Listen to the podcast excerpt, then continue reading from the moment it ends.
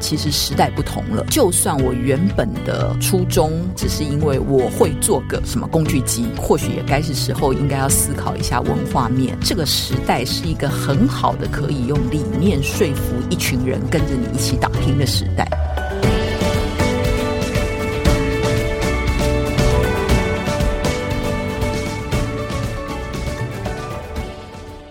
大家好，欢迎来到今天的。哈佛人物面对面单元，那我们这一个礼拜的主题呢是谈企业目的啊，目的后面当然要连接利润哈，就是企业的 purpose 跟 profit 这两个必须要兼顾跟平衡。那这是在过去四天哈，我陆陆续续跟各位听众介绍《哈佛商业评论》今年四月号，目前也在市面上可以看到的这一期杂志的封面故事哈，就是企业目的啊必须来争的哈，因为有时候目的有时候是一个空泛的啊，或或者是只是拿来这个。讲一讲、念一念的做宣传的，它并不一定你把它贯彻落实到你的企业啊的整个决策啊或 DNA 里头哈，所以它必须是来真的哈。我们今天的人物面对面单元呢，特别邀请到在这个领域呢也有非常深入研究的正大商学院的气管系特聘教授别连地别教授来到我们的节目现场。那别老师呢，其实很年轻哦，呃，到目前为止还算很年轻啊，但是他真的成名的很快哈。所以我记得我在二三十年前开始跑新闻。的时候呢，就常常访问别老师哈。不过这几年呢，我就比较少在第一线做采访啊，所以呢，我的同事常去找别老师，我就比较少去哈。那所以今天见到别老师特别高兴哈。所以我们先请别老师来跟各位听众打个招呼，并且说明一下他最近都在忙什么。好，好，各位听众好，玛丽社长好，真的好久不见了，是，嗯，呃，最近都在忙什么？最近在忙什么？呃。当然，老师当老师的还是会教学啊，做研究啊。那呃，我现在还有多了一个行政工作，是呃信义书院，就是正大商学院下的一个信义书院的执行长的工作。那呃，因为这个大家听起来会觉得很奇怪，所以稍微简单介绍一下好了。好，呃，这个书院是由呃那个信义房屋的周俊吉董事长捐赠的。那他捐赠的呃初衷真的是一个大爱，他希望我们做的事是推动。企业伦理教育。不是为了他们公司做任何事哈，那是希望我们培育未来的企业领袖都要懂得企业伦理，那要懂得企业永续，也就是现在最夯的 ESG 这个话题，跟我们今天的主题其实是一致的哈。这是我们邀请别老师的原因。好，其实别老师过去的比较长的，我们印象深刻，或者是很多呃企业界朋友比较了解，是别老师他是台大心理系毕业，但是他后来是在啊美国普渡大学拿到的行为跟销售呃。相关的领域的研究的博士学位回来台湾呢，其实也是专长是在呃行销啊、品牌啊，所以我们常常常在行销啊、品牌这一议题呢，多年来都会去采访别老师。但是过去呃也也蛮长一段时间来，别老师对企业的目的哈，或 ESG 或 CSR 也投入很多哈。那我们就从这里来聊起啊，就是老师是什么因缘哈，会从行销啊、品牌，然后慢慢也关注到企业的社会责任啊，或者现在的 ESG，然后也。延伸到你刚刚也提到信义企业伦理学这一块，好，呃，我其实就像呃马丽姐刚刚提到的，我原来的专攻的是在行销领域里面的消费者行为，哈，那我比较看的是需求面，好，就是看消费者看市场，那呃，我有兴趣的是人性啊，然后消费者心理啊这些主题，所以问我说，当初为什么会接信义书院的执行长？哈。我坦白讲，我原来根本不觉得这两个有关系。好，那为什么会接？单纯就是被被周先生感动了。就那个周俊先生，他就是说，他希望我们来推动呃企业伦理教育，不是只有在正大哦，是全部台湾甚至是华语圈。我们做的事情都是呃，譬如我们研究出开发出来的教材，我们都是给提供给全部的人都可以用，全部的老师、大专院校老师都可以用。是那那时候，因为他的这个发想，我觉得很有价值，就是说。我自己在商学院教书，然后从我们之前的林英峰院长就一直在强调，商业经营不是只教学生赚钱，嗯，我们还有一些责任道德。呃，这他说这话的时候是将近三十年前，哇，在那个时候大家根本没有现代观念的时候，是我就看到。有老师，好，包括我们的院长，有一些老师，也包括周先，他就会很重视这个议题。嗯，那呃，最后正大商学院拿到这一笔捐赠款的时候，我就会觉得说，呃，这真的是一件值得推动的事。好，所以呃，我就承诺说我会跳下来协助。那我做的其实主要是行政类的工作，怎么样把这个资源扩散出去，好让大专院校的老师都可以得到呃这方面的的赞助。嗯。那呃，可是做着做着，我觉得这两年就有趣了，特别是跟我们今天要聊的话题有关哈。是因为最近大家就开始注意到说，哎，一个品牌也应该很重视 ESG 啊。那品牌本来就是我在研究的，那我们研究的内容里面也有包括消费者对于一家企业它的声誉是来自于 ESG，好，来自于它的它对环境的爱护，来自于它的企业社会责任。那消费者的感受是不一样的，嗯，好，跟过去我们认为一个品牌是来自于就是信用可靠、耐用，好，服务好，嗯，那那是不太一样的概念，好，那所以我觉得，哎，怎么走着走着这路又走回来，又连到一起了？我觉得人生真的蛮有意思的，所以这所以你被那个周俊吉董事长啊，新一房屋周俊吉董事长感动，是有一个什么特殊的场合，还是说他一不断游说你来参加他？其实我当年刚回来有一个。意外就是那时候的林英峰院长，就是跟周先有一个参叙，那时候是请他要赞助那个呃我们的一个学会哈，就是呃呃管理方面的一个学会，然后想要做一些服务品质的一些评鉴啊之类的。那那天院长就找我一起去参与，然后我在会那个那个参会上，我就觉得好神奇哦，有一位哈，他是。呃，我知道目的要请他捐赠一笔钱嘛，可是他一路就就是我只能用谦谦君子来形容哈，他完全不会说他不像企业家，不像不像，就是就是像生意人，对，企业家不像生意，对对对，不像生意人，就是一位儒生的感觉。然后他就很尊重学校这边哈学界提出来的想法，那完全不像说企业家会说我拿了钱我就要主导。那那个时候我只是留下深刻的印象，其实没有跟他有太多的交集。那后来是因为呃，他当我们气管系校友会会长，嗯，然后呃，那时候的系主任蔡维奇老师跟他提到我们在运作上的一些困难和想要发展的项目，他就说有什么需要可以来找他啊。然后呃，那时候蔡主任就现在的院长哈，他就跟我讲说，希望我可以来提一个 proposal。校长。呃，现在要选校长，你的时事掌握的真好。那那时候就是说，呃，就是因为要要募款，我们还是要有一个计划书嘛。那我就跟周先，其实那是就是差不多十年前的事情。我就跟周先聊一聊，我想要知道说，身为一位企业家，他的理念是什么？我们希望提的一个计划书是符合我们想要的发展，可是要符合捐赠人的理念。那其实他一开始提的这个概念，我就觉得，呃。我我直接就买单了，我就完全没有跟他讨论第二个可能性哈，就是说他想要培养他，其实当然我们目的是要打造我们的商学院的学生成为未来很优秀的人才，可是他就提到这个优秀的人才不可以没有呃社会责任的思维，嗯，不可以没有心中没有一把伦理的道德的尺，嗯，那我觉得这件事真的很对，我们过去在商学院也想要这么做，可是我们其实都。呃，没有系统化的做法。然后我们甚至当年有送过老师到国外去取经，可是国外也没有这方面的课。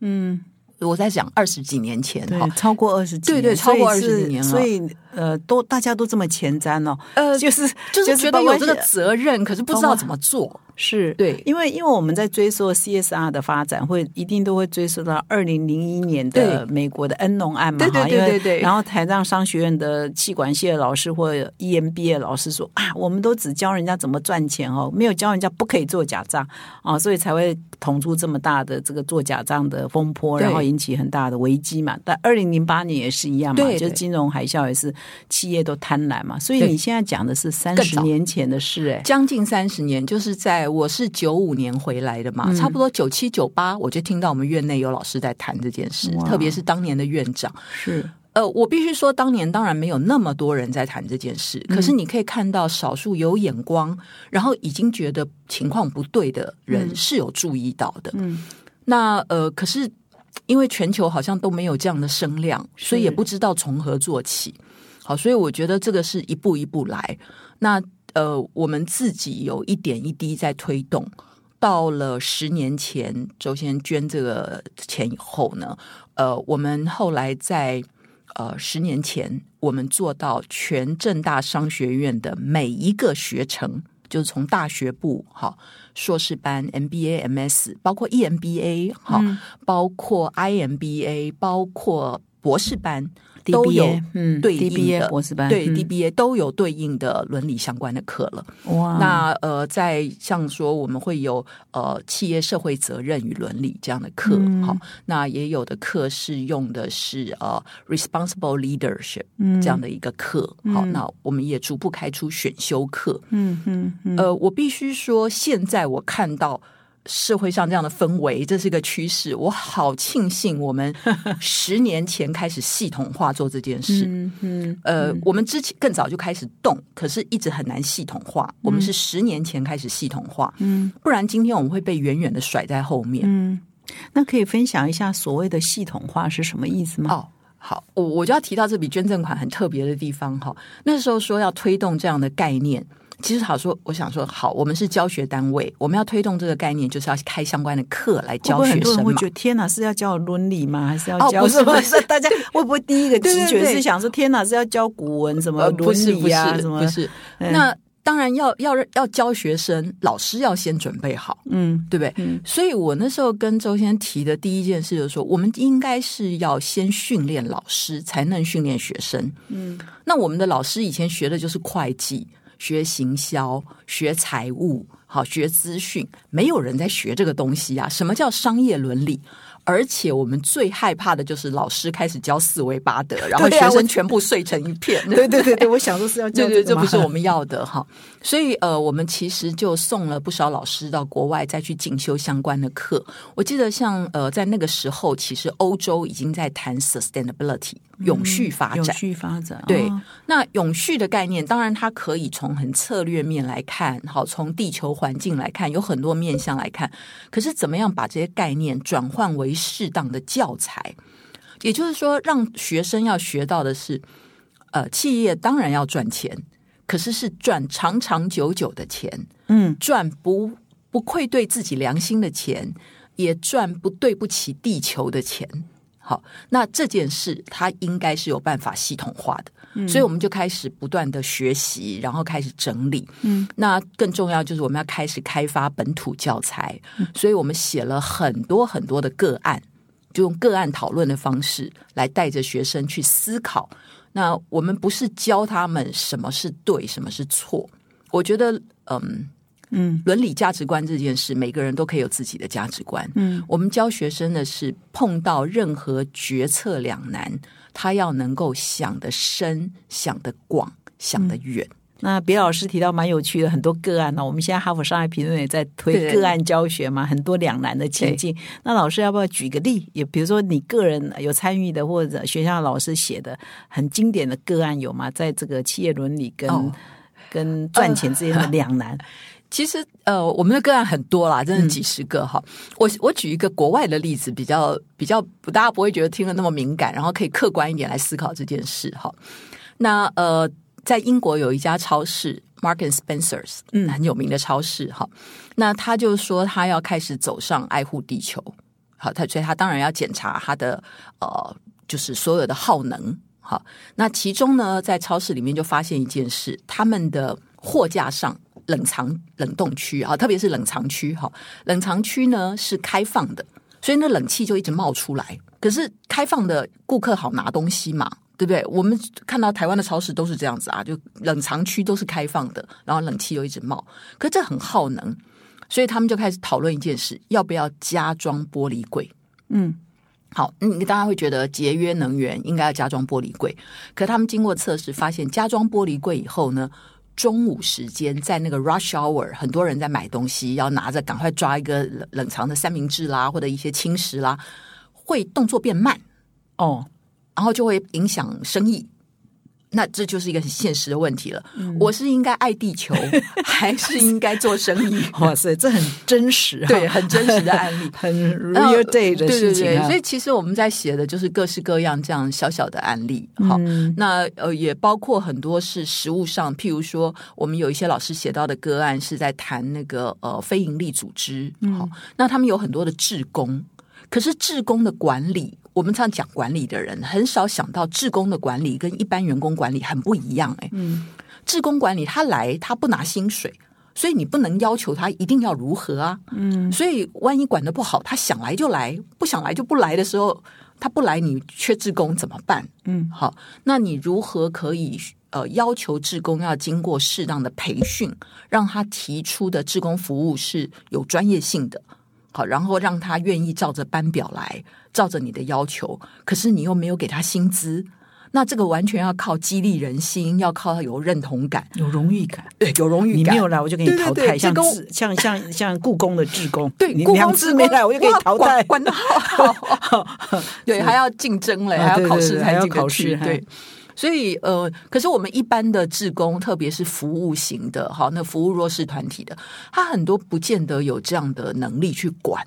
好，那我们就发现，哎，这里面有好多议题，也是我们现在的商学院应该可以琢磨，可以多带着学生思考的。嗯，这真的是很真实的，每一家企业每一天都在碰到对这种两难的抉择哈。那所以这个有系统的意思就是说，开始开发教材，对也研写个案，然后啊、呃排入这个课程。所以现在正大在这一块是不是啊？我也是正大 EMBA 的嘛，就是说嗯遥遥领先其他所有的高大专院校啊，在这一块的教育。我我我不敢讲遥遥领先，其实我们是很愿意分享我们的成果，包括我们开发出来的教材，不管是活动类的哈个案，我们都是放在平台上供各大专院校老师参考使用。那呃，我只能说，真的很庆幸我们开始的早，因为像我们现在得到的国际认证，哈，AACSB 啦、Equus 就是国际的商学院的认证，他们的认证委员来考核我们的表现的时候，呃，我这边得到最大让我自己觉得最骄傲、有参与感的 feedback，就是他们觉得我们的呃 business ethic 好，就是企业伦理跟企业社会责任这一部分的的做的比很多国外一流大学都好。然后给我们很高的评价，然后也是在这个部分，我们都得了不少分数。嗯那因为我一直在参与这块，我就觉得好骄傲，我有做一件事 是受到认可的。嗯，那你们有没有曾经想过说，企业伦理这四个字，伦理两个字真的有一点会吓人哈？在这种年代哈，那你要不要有这样说对周董事长不敬？我不要说，哎，改一个什么企呃 ESG 学院啊，哦或什么，会不会更更切题，还是不一样的？玛丽社长好有敏锐度，好高啊！我们正在讨论这件事吗因为可是方向跟你想的反而相反哦，啊很有趣。我们当年定课名的时候，哈，嗯，博士班很直接，我们就叫它学术伦理啊，因为博士班很好沟通嘛，哈、对，那大学部跟硕士班，我们的课名叫企业社会责任与伦理，我们把伦理放在后面。后面我们谈的是企业社会责任任，对，那这样对，其实对年轻的学生来讲比较能够接受。那我们有把握的是，他来上了课以后，他就不会觉得这个课无聊。嗯，我们得到的学生评价都还蛮高的。好。那呃，我们是因为把它列为必修课，所以说实在话，课名就算再怎么硬哈，它也非修不可嘛。是，是是，那嗯、如果像那个时候在呃在呃 EMBA 跟 MBA，我们还开了一个选修课叫低碳经济，好，黄正中老师开的低碳经济，那这听了就哎很有机会嘛，哈、嗯那有的时候课就叫永续发展等等。是可是我们必修的部分，我们课名硬一点。然后上一次开会的时候，周先生就忽然提一句话说。其实伦理才是一切的基础，你们应该要叫企业伦理与社会责任，不应该叫企业社会责任与伦理。啊，我就傻了，我想说，我取这个名字想要把它稀释掉“伦理就”这两个字，因为太怕学生害怕。对可是他讲完以后，他他他的说法，我真的认真考虑。不是为了他是捐赠人、捐款人哈，我单纯是觉得他说的没错，伦理是一个基础，应该是基础在前面才对啊。嗯，那其实我正在让我的同仁开始研究，如果我们要改课名哈，行政程序要怎么走？因为经过十年下来，我还蛮有把握，学生口耳相传嘛，学长姐会告诉他这门课没有那么讨人厌。嗯，好，所以这个时候其实我们改课名，把伦理放在前面，应该还不至于学生反弹了哈。呃，所以我们现在策略比较是说，符合您刚刚提的，是说如果是选修课，嗯，我们就会讲 ESG 啦，啊好啊，讲责任投资啊这一类，就是很有呃现在市场性、好前瞻性，学生觉得哎，未来我一定要学，我才能够就业方便的。如果是选修课，那必修课我们就会照着我们认为学校教育应该要重视的基础概念，这样来开课名。反正必修，你非修不可，管我取什么名字。不过这样变成是说，现在很多学校都说啊，他们要开 ESG 相关的学程，那等于正大早在十年前就已经有这个中心了，啊，在研究国外的学程是怎么开的，所以真的是蛮蛮对。你怎么看？我们很早说现在突然间啊，就经管会开始在推动，各行各业都要 ESG，很。棒啊！我觉得很棒。我最怕的是说，不要一下热过头了，然后昙花一现就没了哈，就大家放放烟火就没了。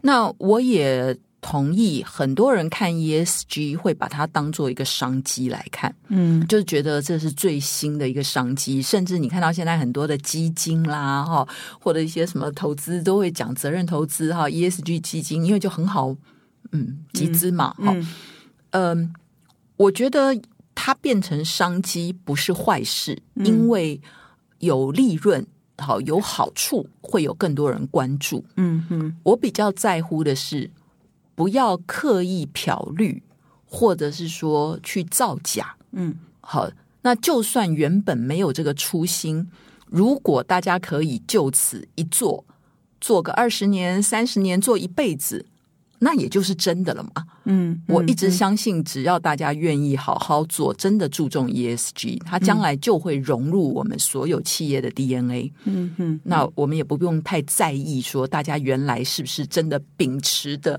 道德良知。不管他原来的初衷是什么，要被迫去做，或心甘情愿去做，或怎样才去做，反正你做了就对做一辈子。呃，要可以持续下去。那我再来请教老师一个问题，就是说现在的流行语哈，如果我们这一期上还有商业评论上文章提说，我们过去二三十年前，呃，二三十年来，大家都会提到我你企业的 vision 是什么，你的愿景是什么？可现在不流行谈愿景哈，现在流行谈 purpose，就是目的，但是目的后面还要跟 balance 到你的 profit，要不然你企业经营不下去，就对不起股东，对不起员工嘛。那你对目的这件事情的解读是什么？以及台湾现在企业有没有普遍有这个认知？他们要问这个问题。好，呃，其实企业的目的，如果照公司法定义的话，哈，它就必须要盈利嘛，嗯嗯。不然就去成立财团法人啊，或者是基金会啊什么的，它本来就要盈利。那我觉得从过去我们以前都叫 vision，好，然后接着从 vision 你要引导出你的 vision。好，那呃，mission 开始从 mission 好，然后有愿景，然后有企业成立的宗旨，都讲的很嗯有使远大愿景对。嗯那呃，到现在会讲 purpose，我我自己看哈，我觉得呃，我会把它解读成它是一个名词转变。嗯那名词转变，当然一部分是为了呃引起注意，嗯，好。可是它有一个功能，就是说，当我们选用不同的名词的时候，其实是在强调某些事。嗯，就早年讲 mission，会觉得好远大，嗯所以会有一些公司写出来的 mission，甚至他的 vision，好，他的愿景会不切实际。嗯嗯，可是讲 purpose，你就会觉得目的嘛，那你就要比较具体一点。嗯，所以有的时候我自己看待换一个名词哈，它除了有包装纸的功用，其实它是目的是要提醒我们，呃，这次的企业目的其实强调的是。要去定一个有理想性，而且是做做得到的的目的，嗯就不能只是一个远大的未来了。嗯对嗯，那你觉得国内的企业现在对这个词？因为我现在看英文的管理类的文章，就一天到晚在写 purpose purpose 嘛。那国内好像用的是不是还目前你比的观察较少一点？嗯，我我觉得这件事跟我们中文有点关系哈，因为目的听起来好像比较没学问，然后就是什么东西有个目的，就觉得有目。我们有的时候甚至讲话还会有一点哦，他是有目的的，你会觉得不太好，所以你会你会发现在台湾会很有趣哦。当你讲到说企业的 purpose。哎，大家晓得是什么意思？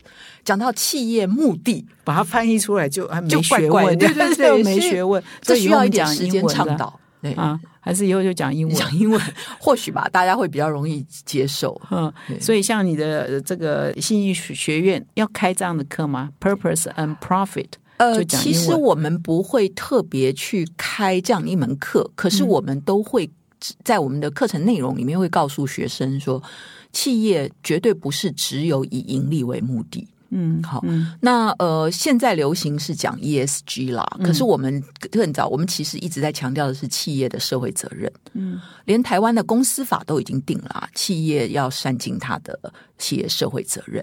那这个社会责任就包括的有环境面的，有社会面的，当然也包括它的公司治理要对得起股东和所有的投资人，还就所有的员工。好，所以这本来就在我们的课程内容内。那呃，其实谈到如果要谈企业目的，我反而琢磨比较多的是，当要教学生说，呃，一个是创业，一个是他要找工作的时候，我会更强调这件事。哦，怎么说？嗯，我觉得现在的孩子，他们面对整个社会的竞争，其实是远高于我我当年的哈。我就我当年就是好好念书，考个试，联考考完就就有学校念了嘛。现在还要准备这么多东西哈，就他们这他们其实是辛苦的。可是我会跟他们讲，他们然后他们感觉自己的机会是少的，因为好像好的工作机会都被前面的人占了。嗯可是我会反过来跟他们讲一件事是，在我那个年代的时候，大家几乎没有选择的，就是毕业以后你就要赶快找一个工作，要养活自己。所以我们很容易想到进一家企业，这个企业是以盈利为目的。那我为什么要工作？因为我需要赚钱养家。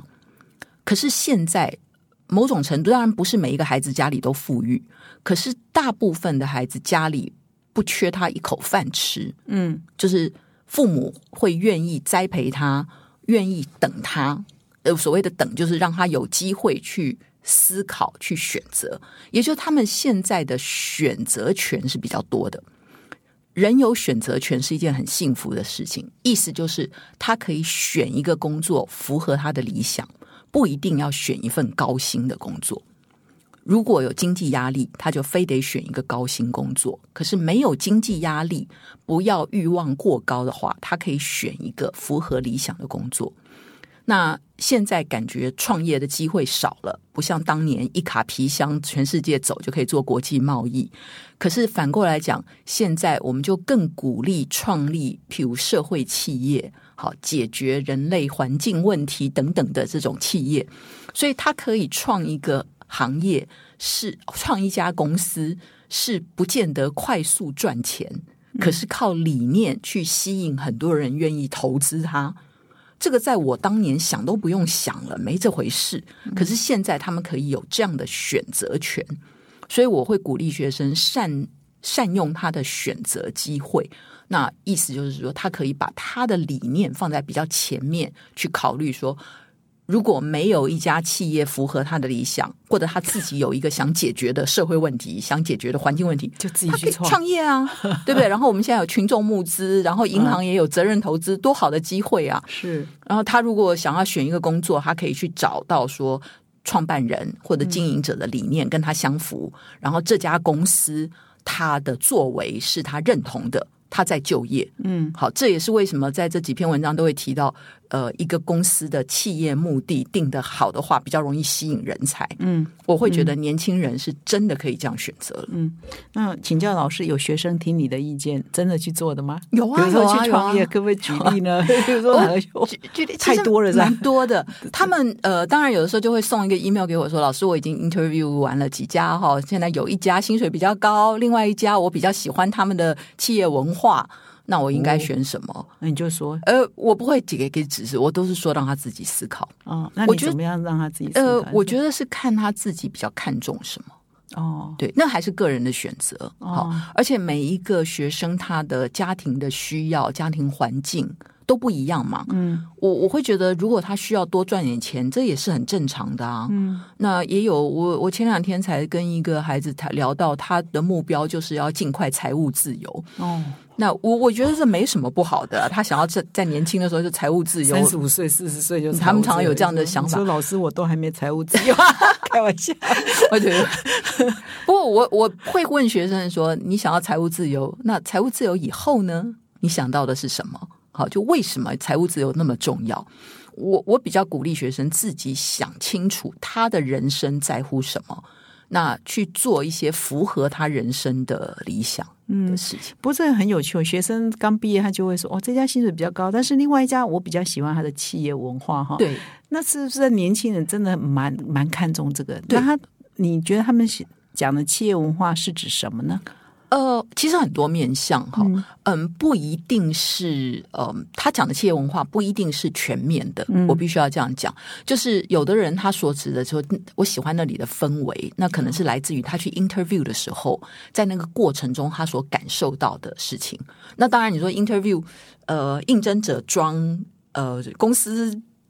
面谈的主管会不会装？也可能嘛，哈、所以他有可能会误会。不过他会去感受那个氛围，就是说，现在的学生，我们常常在讲他，呃，以前我们都是一昧的叫理性评估，要给权重、给分数。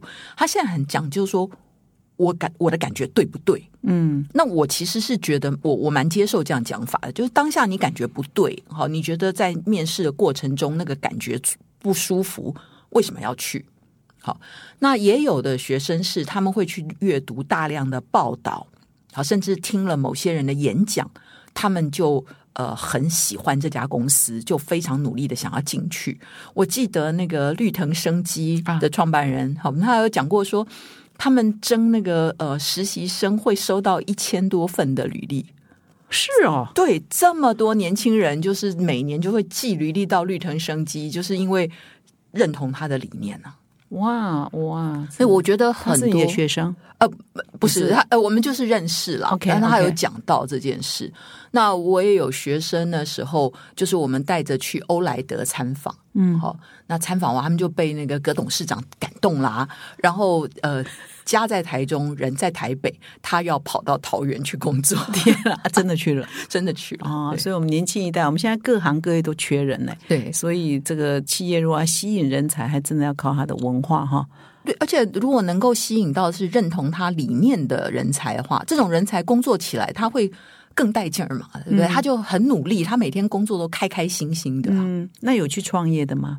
呃，其实也有，不过我觉得，呃，现在我不晓得是我们商学院的学生，或者是整体了哈。我倒是觉得，我们至少我我自己接触我们商学院学生，不至于说一头热的就要创业。嗯他们可能会先写好一个创业计划书，好，在学期间要参加一些竞赛啦什么的，哈，或者是带着这个计划书到处去请教前辈啊什么的。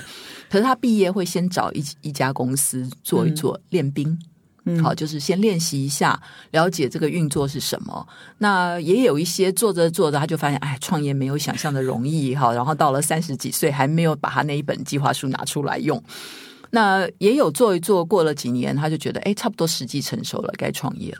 我觉得都有。嗯那至少我会觉得他们现在其实脑子是蛮清楚的，嗯他会知道不应该拿爸妈的钱来创业。哎，那我再请教老师，我们啊，各位听众都知道嘛，来我上我们的 Harvard 呃人物面对面的老师呢，都要看一下我们的这个文章啊。所以老师对这一期 Harvard 商业评论的三篇文章有什么 feedback？那我哪一个观点比较感动、打动你？哦，呃，第一个当然他提到三类型哈，那其实我自己回顾一下，我会觉得大部分的企业应该一开始的时候想到的都是它能够做出什么产品，产品功能如何，嗯这是很自然的事情。所以台湾的企业，我相信百分之八九十大概一开始都是想这个。那呃，正如我们刚刚聊到的嘛，其实时代不同了，所以就算我原本的初衷好，或者我一开始创业，只是因为我会做个什么工具机，嗯那也或许也该是时候应该要思考一下文化面。好，嗯那至于理念这件事，我完全同意里面说的，就不是每个产业或每家公司都会跟理念直接相关。所以不一定要强求。可是我倒是觉得，如果呃，包括高阶主管哈，或者是说创办人，他有这个理念的话，其实这个时代是一个很好的可以用理念说服一群人跟着你一起打拼的时代。嗯，那这这里的理念，对帮听众补充一下，老师认为他的，呃，这这是他有社会公益的或环境公益的，对，就不用再像过去就把那个理念就个人就藏着。我们现在很适合把个人的一个理念，只要它是有公益性的，我们就拿出来大声的讲，去号召人，告号召更多的人跟我们一起做。好，所以这个是我第一个看到的时候，我我就想到说，那个企业其实该是一个转型，去而且不是表面或者是技术面的转型，而是。真的从骨子里开始改变了，譬如改变企业文化，好、然后慢慢改变他的、呃，真的用理念来引导。嗯，那另外一个我我看了就开始产生联想的是，他提到说，定好了目的哈，其实很重要一件事要去做到它，嗯，然后有一些执行的方向，怎么步骤。其实我觉真的觉得会不会成功，或者这件事哈，呃，有没有道理？关键是在这个地方。就是我们过去为什么为什么会想要把那个 mission 好就改成要叫 purpose？我觉得很大一个原因就是过去讲了 mission，然后就是画大饼嘛，然后大家就看比谁画的好看呐、然后在那个官网上就有一些很美好的愿景，就把它说出来。嗯，那当你讲到既然用了目的是 purpose，它很具体的就应该引导我们的行为。好。我我我其实有有一点有趣，我反而联想到是我们自己商学院的目的，好，或者说我们的愿景。我不知道，呃，社长，你念我们 EMBA 的时候有没有注意到我们商学院的愿景？没有呢，是啥？通常不会培养到什么台湾的什么对对对一流就是我们要培养台湾的人才，主要是要有国际视野，嗯，好创新活力，还有专业素养哦跟人文关怀。，OK，这四个面向。那我我自己回想当初怎么出来这些面相，当然我们有经过修正哈。可是最早最早什么时候开始有这个叫口号嘛？好，或者叫做、呃，不管叫做你的 mission 或者是 purpose，在台湾一家大学在成立的时候，会跟教育部递计划书。然后一定会写一些冠冕堂皇的话，然后那个在教育部审查，然后有外审委员通过以后，就没有人管了。我真的坦白讲，就没人管了嘛。那我们都知道，我们有一个责任叫做为国家培养人才，所有的大学都一样。重点是我们从来没有很认真想培养什么人才。我最多知道说我们在商学院，所以培养商业管理人才。可是他的特质是什么？哎，没有人在想这件事。嗯，这个是在二十几年前，我们决定要申请国际商管认证 AACSB 的时候，那个资料上就要我们填我们的 mission。也也都都要填啊，mission vision，对，然后我们就要开始填资料嘛。那这时候，我记得当年在院院里面，大家就开会，哎，好吧，我们来认真讨论一下，我们到底要定什么样的 vision？很好笑哦，一个商学院已经成立了四十几年了哈，没有没有认真讲过这件事，就认真讨论了。那刚开始心态像教功课一样，嗯，好，我相信很多台湾的大学在申请这些国际认证的时候，甚至很多企业在申请国外的什么评比啊，或者任何的评比，包括甚至搞不好参加远见的一些 评比的时候，是。它都有那个写作文的部分，嗯。好，填资料就会这样填。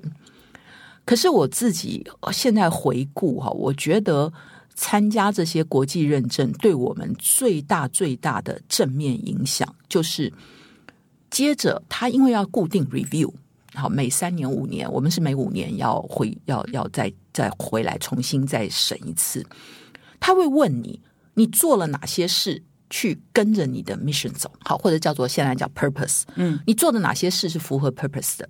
你的目的，你做了哪些事？为什么你这样做呢？你的目的是这样定的啊，你不应该这样做啊。好，他要你展开你每一个 action，好，就是我们的 do 一定要符合你的你的目的，嗯，就是那个 loop 要完成。我被这样盯第一次的时候，我就觉得那个感觉是叫汗颜。我们自己教管理，我们一天到晚跟大家讲 plan 你的 do 就是你的企你要业就教学生，你的 loop 企业吗？对对对一个我们都要 loop。哎，我们怎么在学校没有认真做过 loop，还要人家盯才做到？这是有问题的。所以我们在商学院里面真的很认真下去检讨这些事情。嗯，然后开始去分析说，到底我们定出来的目标哪些是我们做得到的，那哪些是我们现在做不到的？那接着很有趣，就跟那几篇文章里面有提到啊，呃，我记得是雀巢吧，啊，对如，果你做不到的时候怎么办呢？改目的。其实有另外一个可能是做不到，可是我觉得那个目的很正确，我就非做到不可啊。嗯，那我就要努力的调整我的产品线嘛。那调整以后就赚很少钱了。哎，这就是抉择了。是因为啊，我帮听众补充，因为雀巢说它的定位，二零一四年说要领啊，要是领世界领先的营养健康跟保健公司，可是它的主要获利四分之三都来自于糖果跟零食哈，这是有害被认为是垃圾食物哈，所以它它是后来的选择，好像就是改它的 slogan 嘛哈，不是改它的产品，因为对赚钱靠这个啊，那怎么办呢？真的是两难。不过我相信哈，以雀巢这样的公司，它不见得会就改了它的 slogan 就停下来，它它往原来那个方向走的脚步。嗯，好，我不觉得这样的一个那么大的企业会会用这么。便宜形式的方法就解决了，应该是他评估在短时间内他可能还做不到，那与其做不到被人抨击，他先改一下 slogan。嗯，可是接着他应该就会继续要第一个，譬如投资 R&D 去做一些，你可以做一些美味可是健康的食物嘛。嗯，那呃，过去我们常常都说好吃的东西不健康，健康的东西不好吃。可是科技进步，我们难道做不到吗？嗯，好，有没有可能做到？嗯，那调整它营收的百分比，我不相信推出营养的健康的东西生意会差，因为事实上，你以现在的趋势来讲，营养食品相关保健的东西，其实生意是越来越好。嗯，所以我我相信在那个时候，他应该是暂时性的做一个调整。是是，那我们其实也有面对这样的困扰，嗯嗯就是当时我们就有发现说，哎，我们以前就有列目标，好，我就说我们在商学院是在二十几年前，我们就很重视 business ethic，那时候叫企业伦理。那结果呢，我们定了这样的一个目标，好，然后后来盘点完发现我们没有相关课程，嗯然后甚至学生也不觉得他有学到这个东西，那怎么办？难道我们就要把这个目标拿掉吗？不对呀、嗯这个是为什么后来我们才会去跟呃周俊先生谈，然后我们很认真想做这件事，他也很愿意赞助我们。也就是说，我们努力的要去做这件事。坦白讲，在教育部给的资源里面，好，就是国家给的正常的资源里面，我们是做不到这件事的。嗯没有办法这么快速的做到。嗯，可是如果我们相信这件事可以做得到的话，我们就去找理念相符的人协助我们一起来做这件事。所以回到老师说，哎，这个正大商学院已经成立，这样六十周年，对不对？对，我们即将对即即将六十周年，所以你就是二十年前要成立国际商管认证的时候，才发现那到到底我们的使命啊，或者是 所以后来找到的 mission 的或者现在的 purpose 有对。我们现在有一个叫人文关怀，那这个人文关怀里面，我们的定义就包括它要有企业伦理、永续思维等等的，它要关心社会，要负担起企业的社会责任。嗯对嗯，所以那还是要有这个 purpose 哈。我我我们没有放弃这个 purpose。其实我会觉得说，你说我们商学院以前没有 purpose，当然有啦，一定都有。可是通常以前就是一个默契，好像我们一直我们当年的呃老。长辈、老师们，他们都一直坚信我们在培养国家要的人才，所以他们会努力的思考国家要什么样的人才。可是我们具体的把它整理出来，行诸于文字，好，就不是只有一个默契而已。把它行诸于文字，就像这边讲到的企业目的，你就把它写下来，它其实是有利沟通的，嗯，而且很有助于你检讨后面的每一个动作，也包括每一个决策，就是你有一个依据，这就是我们要的。所以这这个企业目的，它必须是全公司都相信，嗯然后大家都认同。嗯，好，那那或者说不认同，你就不要来这家公司服务。是是，那老师你是学这个行销啊、品牌啊哈？那我们认为说最容易骗人，大概就是行销跟品牌吧，就讲的冠冕堂皇，我是什么什么，但事实上做的是不另外，这它就是只是一个表面空洞的口号，是不是常常有这个现象？所以现在对你是从事行销的、做广告的、做这个品牌的，是不是要重新思维你的工作，可能跟以前要很大的不一样？嗯，我会觉得哈、都是一样的。只是以前可以做的不好的部分，现在会被放大检视了。嗯，好，那嗯。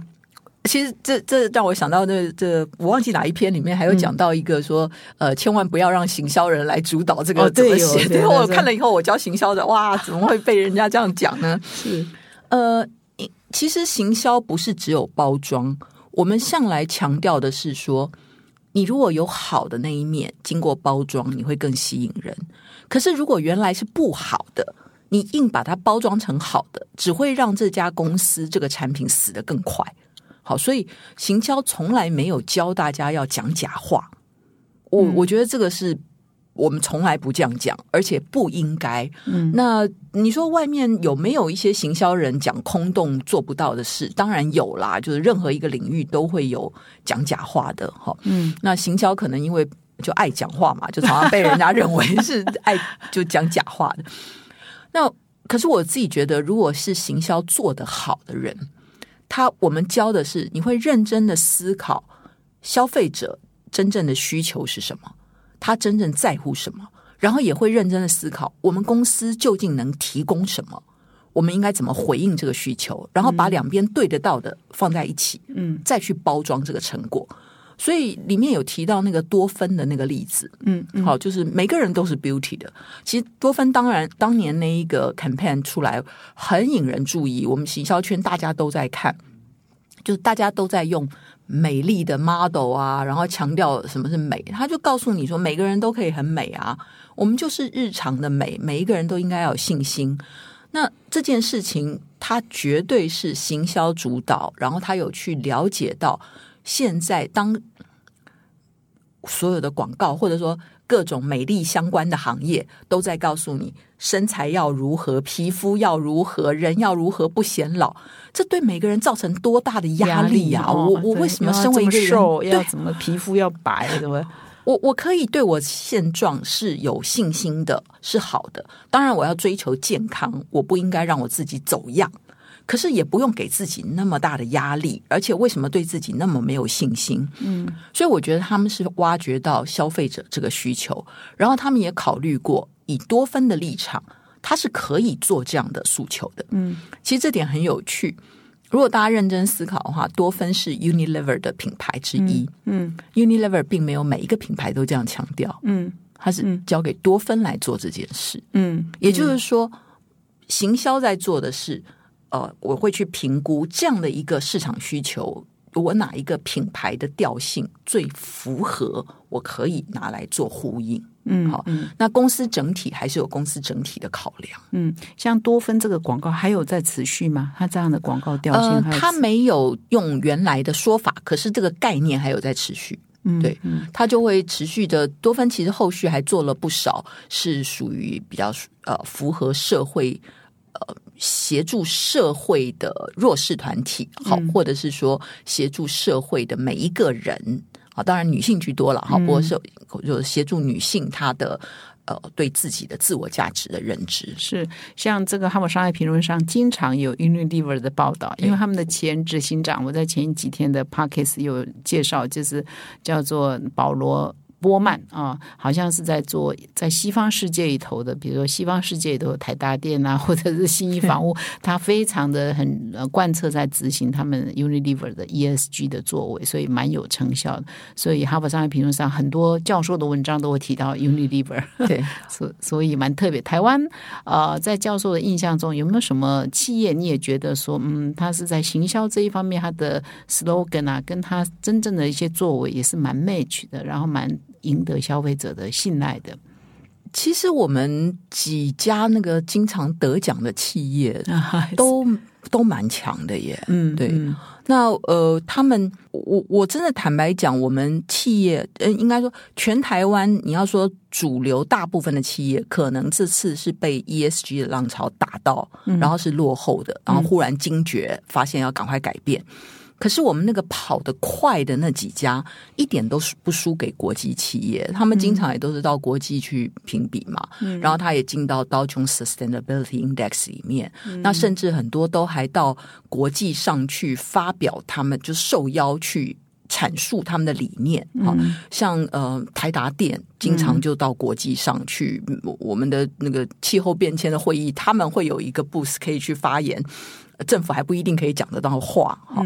那像刚刚提到的欧莱德的呃葛董事长葛望平董事长，他也有在国际上发言演讲。所以，我们其实那个跑在前面的企业是真的很前面。那他们呃不一定是用大众媒体的方式去宣扬他们。可是他们会用各种不管是公关哈，或者是呃演讲，去协助校园里面的年轻的学生认同他们的理念。所以呃，我会说，其实。年轻学生知道的，在他们心目中有名的企业，搞不好跟社会大众知道的有一点不太一样。理解理解，尤其是像欧莱德啊，他他我们最近呢也跟听众分享，跟老师分享，我每次跟他合作，因为现在是近零碳排嘛。刚刚老师谈到正大有类似的课，那二零五零要近零嘛，哈，所以我们也跟欧莱德已经是现在全世界第一个。呃，近邻的这个美妆品牌嘛，哈，那它全产品、全组织、哈，全全制造呃流程都是碳中和了嘛，所以我们跟他推出一个近邻碳牌的实作工作坊啊，我们邀请他来，邀请他来帮助我们了，所以很高兴，我们现在也还在招生阶段。各位听众，如果刚好听到我这一段哈，虽然是有一点广告性质，但是因为我们东西很好，所以我们就呃推荐给各位可以参考。那我们的采访呢，也到现在快进入尾声哈，我们最最后呢，再请老师呢，跟我们做为今天这个企业的 purpose 呢，给我们做一个呃总结哈，就是对企业呢，也在做出一些提醒。好，呃，我们现在看这个 purpose 哈，大家其实不用把它想的说，哎，又是又要来找我麻烦，又要在拟拟个什么东西了哈，其实就是很认真的思考一下，我们企业存在的目的是什么。好，那这个目的其实会引导我们，让我们跟其他竞争者有所不同，让我们可以吸引到跟我目的相仿的一群人一起来努力。所以，呃，企业不只是自己要有目的，也要协助你的员工找到他在这个企业存在的目的是什么。那人本来就应该是有目的而行动，有目的才生存。那这会。嗯，比较感觉到自己的价值了。嗯，那定好目的，千万不要停下来，接着就要检视自己的每一个行动、每一个企业决策、每一件事情，是不是都在往这个目的前进。好，那说到就做到，这这件事就达成了。嗯。好，非常感谢这个老师今天来跟我们做这个分享哈。那最后这个提醒也是非常重要哈，就是大家现在要提 purpose 啊，不是来找你麻烦的，是是你必须要与时俱进的哈。就是潮流一直在改变，就像我们啊，原件这个呃企业社会责任奖进行到第十八届，那突然间有一天就说，哎，现在大家不叫企业社会责任，更流行叫 ESG 哈。我们要以与时俱进嘛哈，就是说，其实企业社会责任就是在落实 ESG 嘛哈，只是现在更夯的词。是用 ESG 来取代企业社会责任这几个字嘛？所以它字眼或许会改变哈。所以以前叫 vision 啊，mission 啊，它字眼现在叫 purpose，字眼会改变。